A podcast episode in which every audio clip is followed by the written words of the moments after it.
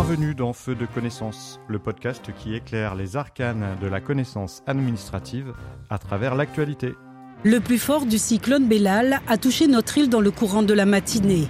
De fortes précipitations et des rafales de vent à 170 km/h à Gilo et à plus de 200 km sur les hauteurs nord de l'île. Le cyclone Bellal est passé au nord de l'île de la Réunion le 14 janvier 2024. L'alerte violette cyclonique a été déclenchée. L'ensemble de la population et les services de secours ont dû se confiner pendant plusieurs heures.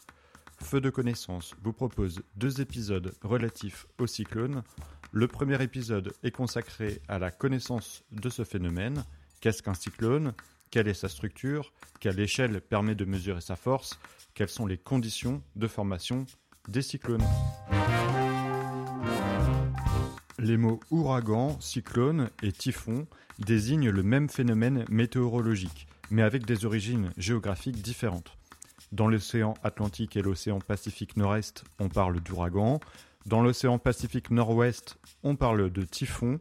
Et dans l'océan Indien et le Pacifique Sud, on parle de cyclone ou de cyclone tropical. Les cyclones font partie des risques naturels les plus répandus sur la planète.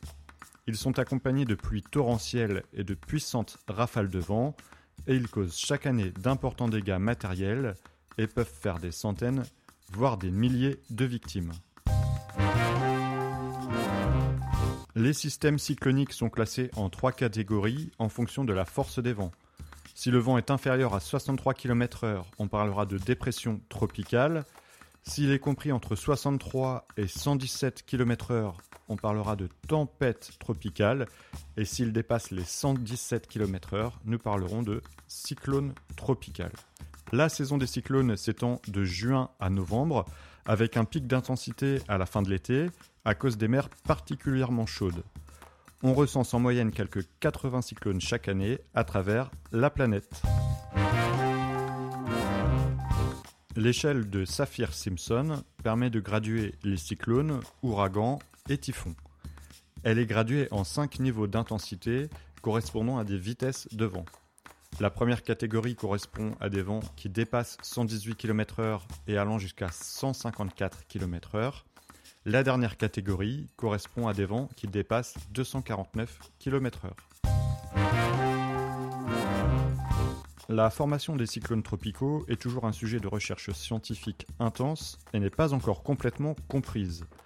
En général, sa formation requiert 5 facteurs. En premier, la température de la mer doit dépasser 26,5 degrés Celsius jusqu'à une profondeur d'au moins 60 mètres. La température des eaux de surface doit atteindre ou dépasser 28 degrés Celsius. En second, les conditions doivent être favorables à la formation d'orages, la température atmosphérique doit diminuer rapidement avec l'altitude et la troposphère moyenne, c'est la couche la plus basse de l'atmosphère, doit être relativement humide.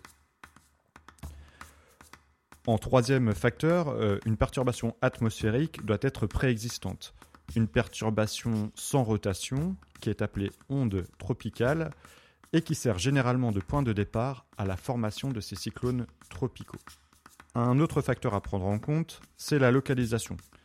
Pour qu'un cyclone se développe, il doit normalement se trouver à une distance de plus de 10 degrés de l'équateur. En effet, la force de Coriolis amorce la rotation du cyclone et contribue à son maintien. La force de Coriolis a en effet pour conséquence de dévier un corps en mouvement vers sa droite dans l'hémisphère nord et vers sa gauche dans l'hémisphère sud, et elle est quasi nulle aux environs de l'équateur, les cyclones ont donc peu de chances de s'y développer. Enfin, il ne doit pas y avoir de changement de force ou de direction de vent avec l'altitude. C'est ce que l'on appelle le cisaillement vertical du vent. Un cyclone, c'est une énorme masse de nuages qui peut s'étendre sur un diamètre de 300 à 1000 km. Il est organisé en bandes spiralées qui s'enroulent vers un centre de rotation plus ou moins visible. Le vent tourne autour du centre, ce qu'on appelle l'œil, dans le sens des aiguilles du montre dans l'hémisphère sud et dans le sens contraire dans l'hémisphère nord. C'est au niveau du centre du cyclone que la pression atmosphérique est la plus basse. Au stade d'ouragan, le centre du cyclone apparaît sous forme d'un œil de petite dimension, souvent de l'ordre de 20 à 40 km, Cette zone est dépourvue de nuages et il y règne un calme apparent, pas de pluie et vent faible. Autour de l'œil, un anneau. C'est à cet endroit que le cyclone montre ses aspects les plus dangereux et les plus dévastateurs, vent et pluie, mais aussi marée cyclonique se rajoutant aux effets dévastateurs de la houle. Un cyclone a un déplacement lent d'environ 20 km/h, d'où sa dangerosité, car les pluies diluviennes y sont considérables et les vents violents durent aussi plus longtemps.